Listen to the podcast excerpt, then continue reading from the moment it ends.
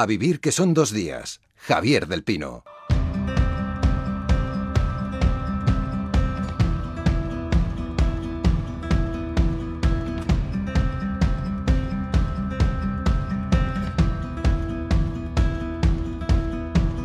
Run past the rivers, run past all the light.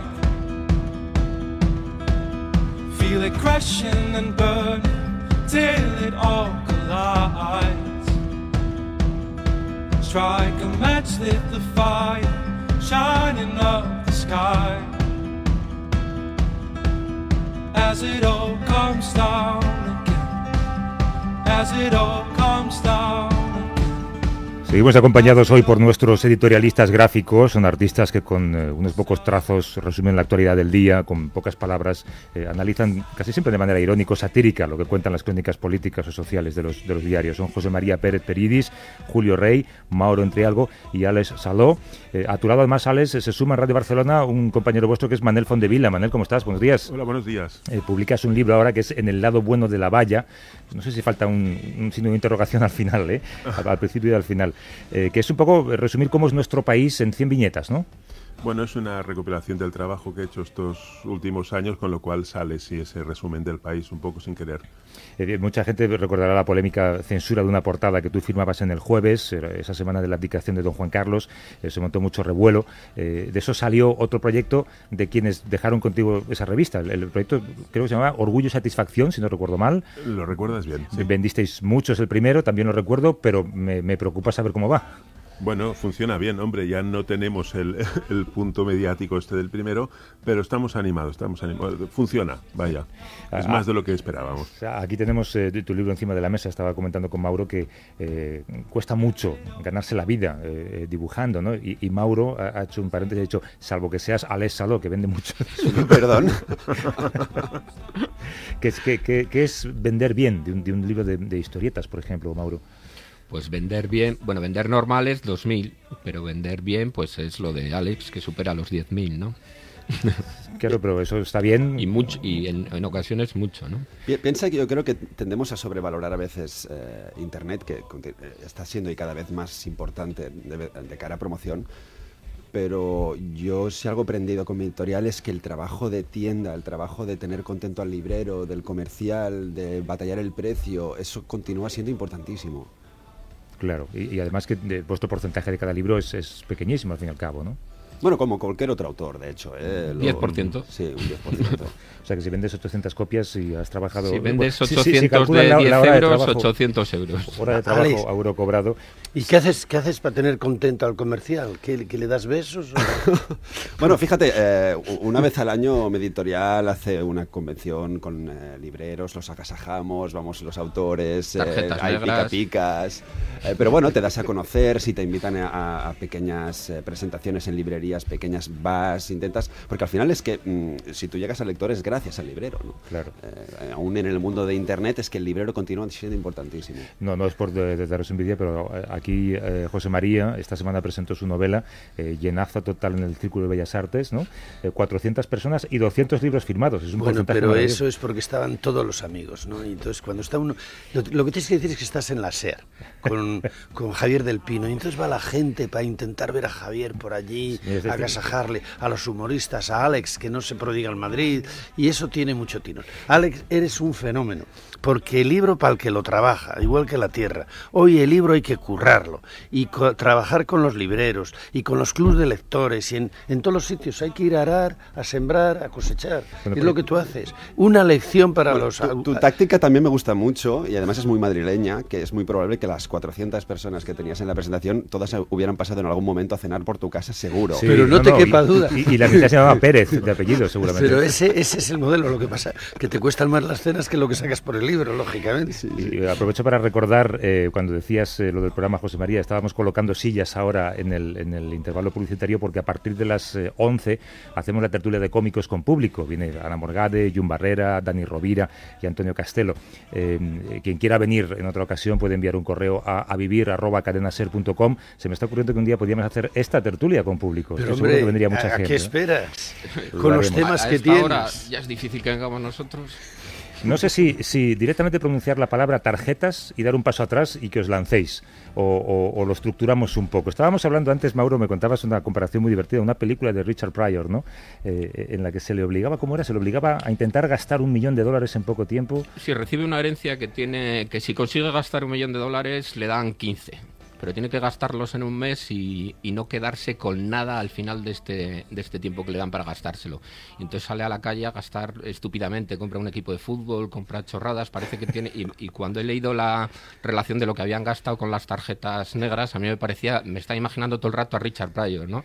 Entras a la FNAC, eh, tar- eh, te gastas 4.000, luego eh, gastas un... Sí, sí, pero que el tipo tiene mala metro, suerte ¿no? en, en la película porque el- por, por más que compra cosas que son en teoría ruinosas, siguen generando dinero. y no- Sí, no- no- sí, siguen produciendo y no Qué hay drama, manera. qué drama. Bueno, ¿no, no- no había una factura de peluquería que oí de 284 euros? Mira, yo te voy a confesar una cosa, Alex, y antes lo, lo comentábamos. Viendo ayer cuando salió el listado, eh, bueno, la verdad es que si se publica en libro yo lo compraría porque eso es muy divertido, pero eh, El libro del listado. Sí, con, to- con todos los extractos, ¿no? Yo creo que sería un bestseller. Ilustrado Pero, por pero vas, te fijas, por ejemplo, un rato y vas viendo el extracto y yo me sentía un poco incómodo viéndolo, porque era como que eh, de repente puedes reconstruir su vida como si estuvieras viéndole con una cámara y me parecía, eh, eh, no sé... El lobo de Wall Street total, ¿no? Sí, sí, y luego que, que le da tiempo a tantas cosas en tan poco tiempo. Yo Antes decíamos, hay una persona que sale de la FNAC gastándose 8.000 euros y entra directamente al corte inglés y se gasta 3.000. Si es que no tienes tiempo de cruzar la calle. 9.000 en ropa, que dices, pero bueno, 9.000 en ropa, no sé qué gastarme. Es ¿no? lo que- es lo que te iba a decir, que estamos mencionando mucho a la FNAC y parece que es que todos compraban libros, pero como muy bien apuntaban en Twitter, Estaban en la parte de abajo todo libros poquitos, ¿eh? Libros poquitos. El libros muy pocos. Eh, mira, vamos a hacer un poquito de, de- de historia. Vamos a escuchar eh, esto que decía Rodrigo Rato en el Congreso de los Diputados explicando la crisis de Bankia. Quizás ustedes se pregunten, ¿y por qué me he ido? En el fin de semana del 5 al 6 de mayo, inmediatamente después de presentar el proyecto de saneamiento, llego honradamente a la conclusión de que las autoridades no coinciden con mis previsiones de saneamiento, de que no comparten mi criterio de cómo seguir capitalizando la entidad. Y en ese sentido no quise plantear ningún enfrentamiento ni poner en riesgo alguno a la entidad y presenté mi dimisión. Y creo, firmemente lo creí entonces y lo creo ahora, que hice lo correcto. Durante estos... Esto es lo correcto el dos 5 y años, 6 de mayo, te vas al extracto, buscas 5 y 6 de mayo, cajero automático 1.000 euros. Yo supongo que le ayudaron a tomar la decisión de dejarlo. no- no sé muy- ¿Y qui- quién saca 1.000 euros en un cajero? ¿Alguna vez habéis sacado 1.000 euros en un cajero? ¿Lo- da- ¿Dan 1.000 euros los cajeros? Yo una vez lo intenté porque me iba a comprar una cosa de informática y me dijo que no podía, que tenía que ir a la, a la oficina y, y, y aumentar mi límite. Sí, de todas formas no lo tomamos a broma, pero eh, hasta cierto punto este es el chocolate del loro. Hablamos de 15 millones de euros. Convendría recordar en este momento que la ayuda a las cajas han sido de mil millones. Hemos pagado todos mil millones de pesetas para ayudar a las cajas. No, no, mil No, millones, no, ¿no? no, 40 mil 40.000. millones de euros. ¿no? Ojalá fueran, fueran- Mil cada uno. Casi. Exacto. Esto es un poco como lo de Lola Flores, ¿te acuerdas? Una, una peseta cada español. Sí. Hemos pagado bastante cada uno de ellos. Eh, Manel, si hubieras tenido estos extractos antes de publicar Perdona, este eh, eh, director, pero no te rías que hace poco, el otro día, una tonadillera también ah, que No, no. tendría que, se supone que a lo mejor entra en la cárcel la semana que viene, eh, hay una cuenta abierta para... No, no quiero saberlo, no quiero ¿Eh? saberlo. No quiero vale, saberlo. vale. Un O sea, que lo de crowdfunding. Lola Flores no es Ha una un crowdfunding. Crowdfunding folclórico. Que, que este extracto, si lo hubieras tenido Manel antes de sacar este libro, eh, no sé, igual tendrías que haber cambiado alguna viñeta, ¿no? Igual hubiera cambiado todo el libro. Lo, lo que pasa que si te esperas, siempre hay una nueva noticia y, y no solo es el extracto, es solo pensar que sabremos dentro de una semana o dentro de 15 días, porque todo esto crece y además cada vez de una forma más primaria y más básica. A mí que el señor este se gaste 5.000 euros en, en, en, en alcohol, básicamente es pensar lo que dice Mauro, es salir a la calle eh, con ganas de gastar, decir, hostia, la tarjeta, vamos a ver qué, qué- qué hago, ¿no? O sea, Eh, hay alguien que se gasta 9.000 euros en Ikea, compras Ikea. Con Claro, 9.000 euros, bueno, ¿no? en Ikea además, ¿eh? Bueno, no, que está muy bien Ikea, claro. Pero, pero, pero ¿cuántas lámparas Profts puedes comprar? con 9.000 Exactamente, sí, sí, sí. sí. Yo- me gustaría- la casa llena de expedits. Me, me gustaría recordar que Manel Fondevila eh, para mí es eh, el que mejor ha retratado estos años, es decir, la imagen que él construye cuando retrata estos villanos de la banca, de, de- de la parte oscura del mundo financiero, eh, los retrata de una forma maravillosa, les hace unas caras que son, hablan por sí mismas, con unas gafas oscuras, Oscuras. generalmente les ponen, me recuerdan un poco a Fabra, ¿no? No, no, no, no, claro, el modelo es Fabra. Fabra es el modelo de persona que, que tiene esta aura que a la vez es dueña del mundo y a la vez es una persona muy, muy básica y muy primaria. Yo creo que sí, que este es el drama, ¿no? Que estamos hablando de gente que tampoco no tiene un gran plan para dominar el mundo, sino que tienen Y la, un gran y la para gomina, fin ¿no? de semana. Porque digamos. la, go- la gomina, la gomina en el siglo XXI es un poco como la chistera del, del siglo XX, ¿no? Para este tipo de Hay algo ricos. en el aspecto de esta gente muy curioso. Eso es muy digamos, gráfico, sí. Alex, me encanta esa, esa comparación. Tú, José María, ah, echando la vista atrás, antes lo comentábamos, la personalidad de esta gente, ¿no? Hablábamos, por ejemplo, de líderes patronales, ¿no? De, de José María Cuevas para acá, que son los que podemos recordar. Esa personalidad de gente eh, que se mueve a lo mejor con cierta impunidad. Bueno, ¿sabes lo que pasa? Que el, el, el- el- la disp- el disponer de poder mm, onubila a mucha gente. El poder, cuando no se ha tenido, ¿no? Entonces es un ascenso, eh, en muchos políticos puede ser un ascenso gradual, desde una posición de funcionario y tal, pero cuando de repente alguien se sienta y, sobre, y ejerce el poder, Mira, lo ves en concejales, lo ves en alcaldes, lo ves en dirigentes sindicales, lo ves en, en dirigentes patronales. El mantener una vida eh, pegada a la realidad familiar y a lo cotidiano, no, el coche oficial distancia de una manera terrible y entonces sacamos lo peor de nosotros mismos y Hubo claro uno que desde un desde la billete de metro con, me han dicho ahora, Blesa. con la tarjeta negra. Un bonometro, sí, Pero señor. decíamos que igual era para, para un ayudante, ¿no? Oye, tú, vete el metro, ¿no? Porque, ¿para, qué, para qué quieres si no el, el bono, no? Entonces, claro, en- si a esto le añades la impunidad, la impunidad es lo más terrible. Antes hablamos tú y yo de la transparencia, ¿no?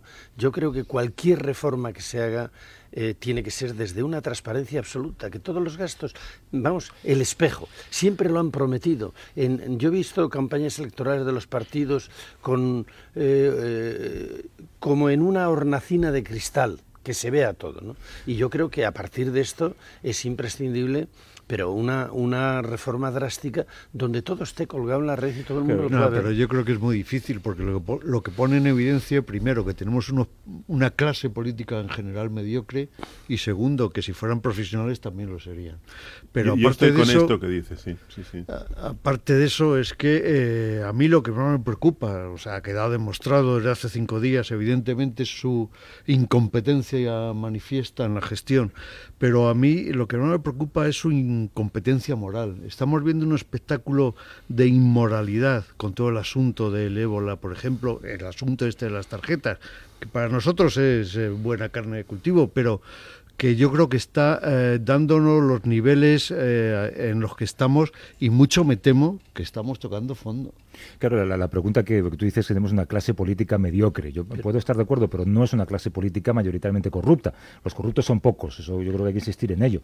Eh, pero ¿cuándo va a acabar este goteo de escándalos eh, que, que te indignan, que te revuelven las tripas, para que la gente deje de pensar eso, que todos los políticos son corruptos, cosa que no es cierta? Tiene que producirse una catarsis eh, en las elecciones importante. Yo creo que a corto plazo no va a ocurrir porque mucho me temo que los mediocres que nos gobiernan van a seguir gobernando. A mí lo que me preocupa es que esto sea un cierto reflejo de una ética de la sociedad.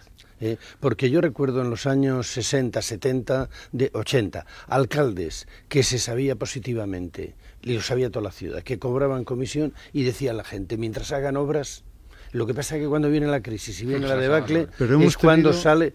Bueno, hemos tenido el 3%, No, no, no, el 3% de Cataluña, o el caso de Puyol. Bueno, parece que se ha acabado. En Andorra no van a dar ninguna facilidad. nada, y se va a ir de, y se va a ir de rositas. Sí. y bueno, la pero- la- hay una cierta condena social y no va a haber condena en los tribunales porque no va a haber posibilidad porque mm, las cosas se han hecho bien. Si acaso yo eh, no te quería poner un pero a lo de ética social generalizando, porque también hemos visto un espectáculo que contradice incluso mis pro- mis propias palabras y ha sido eh, la defensa de, de Excalibur, del perro, la primera víctima del caso de ébola, ¿no? Un caso donde conviene recordar que nos hemos gastado también tropecientos mil millones como con las cajas en traer eh, a unos afectados sin prever las consecuencias y la primera medida que se tomó fue sacrificar a un perro. Entonces, luego eh, la sociedad civil se manifestó eh, desde. Estuvo toda una noche delante del portal de, de, la casa de la afectada para defender a ese perro, y yo creo que eso eh, también es una muestra de, de, que a veces nosotros nos equivocamos y que la sociedad hoy por hoy todavía tiene capacidad de reacción. Pero fíjate, hay una cosa cierta en España. El, el, el, la economía que tenemos en negro y el con IVA o sin IVA que te dice la gente cuando te pasa una factura, sí, no, si te la pasa. Entonces, eso te lo dice casi todo el mundo cuando haces una obra. Oye, ¿te pongo el IVA o no te pongo el hombre, IVA? y habrá más con este IVA y con estos impuestos. No, no, pero... Manel, pero... tú interven, cuando quieras intervenir, adelante. Sí. ¿A mí me dices? Sí, sí. Yo no, estoy escuchando, estoy aprendiendo. pero, aprovechando bueno. el sábado. Eh, no, pero yo, dime, yo dime, dime, que estás dibujando y luego lo ponemos en la web. No, pero él, él, lo que tiene que decir, Manel, es yo he venido a hablar de mi libro. Bueno, yo luego espero que me dejéis un ratico para hacer mi, mis promociones y os calléis un rato todo. Pero es muy interesante, seguir, seguir. Sí. Uy, vaya con yo, a ver, yo, yo, yo, quería comentar, quería comentar que eh, de, de, ébola, de momento ha, ha, ha, habido dos muertos, ¿verdad? En Madrid. Eh, en este último mes, en, en mi pueblo, en sí, Ripollet, sí. ha habido cuatro muertes de legionela. Y en Sabadell ha habido seis. Y fijaros la descompensación de, de, de, eco mediático, ¿no? Es decir, a veces eh, esta moda de la novedad, ¿no? De, es, es, que este virus es nuevo, ¿no? Es brand new, brand new virus in the, in the town, ¿no? Bueno, vamos... hombre, Alex, lo que ocurre es que la, el ébola tiene un legionela sí que, que ébola, digamos. Evidentemente pueblo, pero... no, no, se puede comparar, no se puede comparar, pero yo creo que también sí que es cierto que hay una parte de responsabilidad de esta escalada de, de histeria que estamos entrando todos. Con el de, ébola. De, sí, de, bueno. de intentar eh, calmarlo un poco, porque al fin y al cabo, tarde o temprano hubiera llegado a Europa, y de hecho se está demostrando en otras ciudades, y, y, tarde o temprano vamos a tener que convivir con este virus como hemos convivido con otros. Bueno, Hombre, esperamos que no, esperamos que no. Habría Alex. sido muy importante la política de transparencia del gobierno que no se ha producido. De hecho, eh, ayer el presidente de gobierno eh, dio una especie de rueda de prensa sin preguntas. En este caso tan que, que, efectivamente nos tiene tan alarmados a todos. ¿no? no es nuevo esto tampoco, ¿no? No, no, pero ah, hombre, digo. en este caso, eh, pues no sé, permitir preguntas y transparencia sea, sea informativa. Igual, sí, te digo que las puedes responder todas con lo estamos investigando. Se bueno, pero por lo menos se le podría sí, preguntar, es que ni eso. ¿no?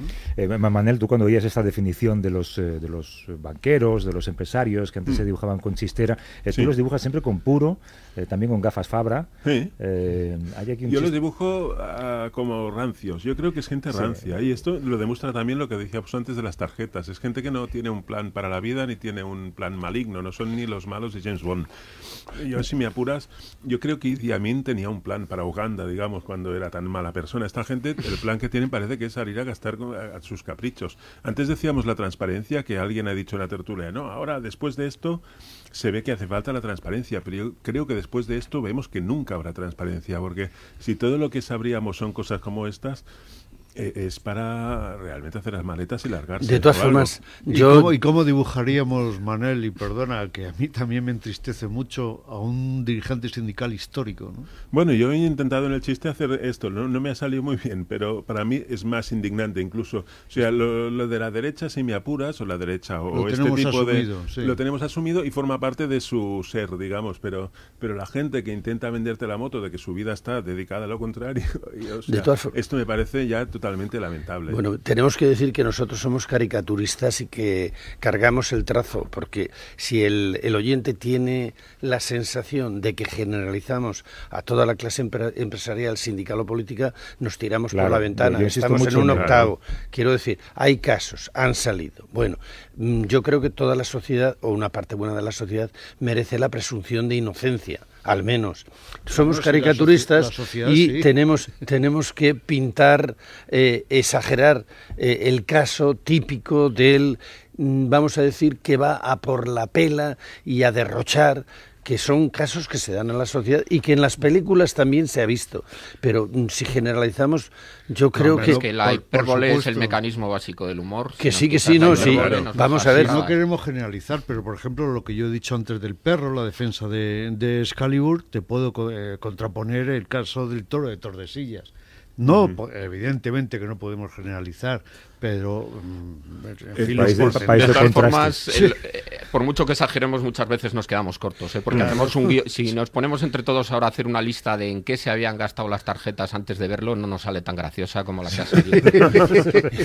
Eso es verdad. Ikea, no se nos habría ocurrido nunca, diríamos. Pero ¿cómo que Ikea? Ikea esto no lo pisarán. Y, y esos empresarios o banqueros que se han gastado eh, dinero en sus propias empresas, va, va a comer a su propio restaurante y paga con una tarjeta. Bueno, eso es- ya es un descojo, ¿no? Dicen, a mi restaurante últimamente no viene nadie. Claro, Pues voy yo y me como todo. Igual no saben que el restaurante es suyo también, ¿no? Dicen, "Ah, pero sí era tuyo, idiota. Hombre, es un lío saber todo. De, de hecho, en el extracto de Rodrigo Claro, Rato, eh, ayer eh, revisándolo, sorprende mucho que hay eh, muchos pagos por eh, instrumentos musicales, pero son pagos de un euro, uno- Ese no 1,20, 0,90, pero hay un montón. Serán arpas Mira, de ver, boca. Hemos hecho- iba a decir, iba a decir, No, digo, no hemos hecho- Para cuando va a comprar algo, luego hacer. ¿eh? Será un silbato. 7.000 Timbao. euros. No, un Ay, silbato, un silbato, un silbato. Hemos hecho periodismo de investigación, hemos mandado a Valentina Rojo A a, una tienda de música a ver qué se puede comprar por un euro. Por 10 euros podrías comprar un juego de cuerdas, eh, algún afinador, eh, a ver qué más, accesorios, tipo pins, púas. Hay que buscar Pues, mucho para pues. encontrar algo por un euro. Quizá algo así. eh, alguna pieza de segunda mano de reciclaje. Una cuerda suelta, una púa, un embellecedor de una guitarra, en fin. Claro, de- decía Lourdes que a lo mejor eh, tantísimas no se toca eh, escondido en una banda de heavy o es tuno y toca la bandurria y no sé, rato. sí, rato. No. o algo así. Bueno, lo de turno a lo mejor. Pero todas a la vez han sido las de un euro. o- No, no, de cuando en cuando, cada mes va, iba a una tienda de instrumentos musicales y gastaba un euro. Adicto un Bueno, a las esto, esto tiene boca, truco, ya. esto tiene truco. Pero un euro con tarjeta. Con tarjeta. Sí, con un euro con tarjeta. un euro con tarjeta. Eso es que no Eso llevaba suelto. Un euro con ¿Cómo tarjeta. fastidia cuando vas al corte inglés a hacer la compra o a cualquier otro supermercado y delante hay una señora pagando un chicle con tarjeta, ¿no? Eh, Manel, en tu eh, libro hay un capítulo que es ley, orden y hasta justicia. Yo, yo que he visto todas las viñetas, he visto que tú tienes, eh, yo creo, sentimientos antagónicos hacia los jueces. A veces eh, los dibujas haciendo lo que pueden, intentando cazar a alguien, a como mucha gente por encima que pasa con billetes, ellos intentan cazar a uno y otras veces los dibujas pues eh, cogidos en una cuerdecita manejados por Rajoy. Bueno, como hemos dicho antes, no hay un juez que, que valga por todos, entonces depende de la noticia, la cosa, tiras para un lado o para otro, digamos. Afortunadamente, yo como decíamos antes, entiendo que la mayoría de los jueces y de los políticos y de la gente en general intentan hacer bien su trabajo y que las cosas salgan, porque realmente si todo el mundo fuera fuera, con mala idea, el país se hundiría en, en 20 minutos. Aún así, lo que pasa es que la gente que hace mal las cosas hace muchísimo daño y hace, digamos, que, que elimina todo el trabajo de, de los demás y es una cosa a eliminar. Pero evidentemente a mí lo- los jueces me parece que es una cosa importantísima, como es la transparencia, como un montón de cosas que ayudarían a que todo funcionara mejor, solo con un- poniendo un poco de, de, de honest- de honestidad, digamos, en, en lo que se hace. Hay un, eh, hay un chiste sobre Cataluña, Alex, no sé si lo has visto, es algún cartel en el, eh, en el sur de España que pone prohibido entrar, otro al- en el norte que pone prohibido salir y en medio coto privado o, o- o club privado. Club, club privado, club privado, Eh, el, concepto eh, dimisión, yo no sé si a veces vosotros os lo habéis planteado eh, de manera un poco más genérica en este país. ¿no? Escuchad esta semana lo que decía el consejero de Sanidad de la Comunidad de Madrid. Nos pudo haber estado mintiendo, pero eso lo pongo yo de mi cosecha. No lo podemos demostrar. Me cuesta trabajo creer lo que lo hiciera, pero la realidad es que nunca tuvo esa fiebre. Hombre, para explicarle uno cómo se tiene que quitar y poner un traje, no hace falta hacer un máster. Si yo estoy muy malo, voy al centro de salud. Habéis y el visto médico a este hombre en los últimos días, lo habéis escuchado, ¿no? Sí, yo creo que lo han utilizado de cortafuegos, sinceramente. Han buscado el más boca chanclas que tenían a mano y lo han puesto ahí. Lo cierto es que ha conseguido desviar, por ejemplo, Y- el foco de la ministra de Sanidad. Y luego se han arrepentido, porque ayer pedían disculpas por, eh, por estas declaraciones, ¿no? De repente se han, Bueno, yo pero creo que han visto la reacción en ¿no? las redes sociales y tal y han dicho... Ahora, "Mm, La, declara- pedir la, perdón". la, la suma, Mejor estilo la- Gallardón, de el est- gracias a todo el mundo. La imagen que tiene de sí mismo y de la política es terrible de los compañeros, porque el decir yo ya llego a la política comido significa que los demás han llegado hambrientos. Ya, o sea, es que es terrible. les ha llamado claro. de una forma... Son, son tantas cosas porque este hombre además tiene 71 años y eh, estamos hablando de la sanidad, en donde ahora no se deja trabajar a los médicos con más de 65 y cobra 80 y pico mil euros como consejero. Yo no sé si sus consejos son... A mí esto de los consejos me ha hecho gracia, ¿cómo se llama el del rey? Este Espotorno. Espotorno. que también ves todo lo que se ha gastado con las tarjetas y luego dices, y además asesora al rey. ¿En qué asesora? ¿En cómo que gastarse las no, cosas? Perdóname, conviene que puntualices. ¿Qué rey? Porque ahora tenemos dos. ya, ese es un lío. Por cierto, un, un chiste que me ha encantado, Manel, en tu, en tu libro, cuando, cuando Felipe se prueba la corona y dice, no veo nada. Y le dice su padre, no, no, ese es el truco de la corona, que tú crees que no te ven lo que haces. Bueno, esta es la cosa. Pero Esta es y la además, y bien aconsejados, así entonces ya no hay ningún tipo de, de problema. Igual Espotorno le aconseja al rey, tiene que sacarse una de estas black que son las buenas, hombre. y tal. Estas son las que Vaya molan. Ikea, oiga. José María Pérez Peridis, Julio, Julio Rey, Mauro Entrialgo, Alés Saló y hoy Manel Fondevila, que acaba de publicar En el lado bueno de la valla, un libro que recoge sus eh, 100 historietas sobre cómo es este país. Gracias a los cinco, un abrazo fuerte. Chao, un abrazo. Hasta luego. Hasta luego.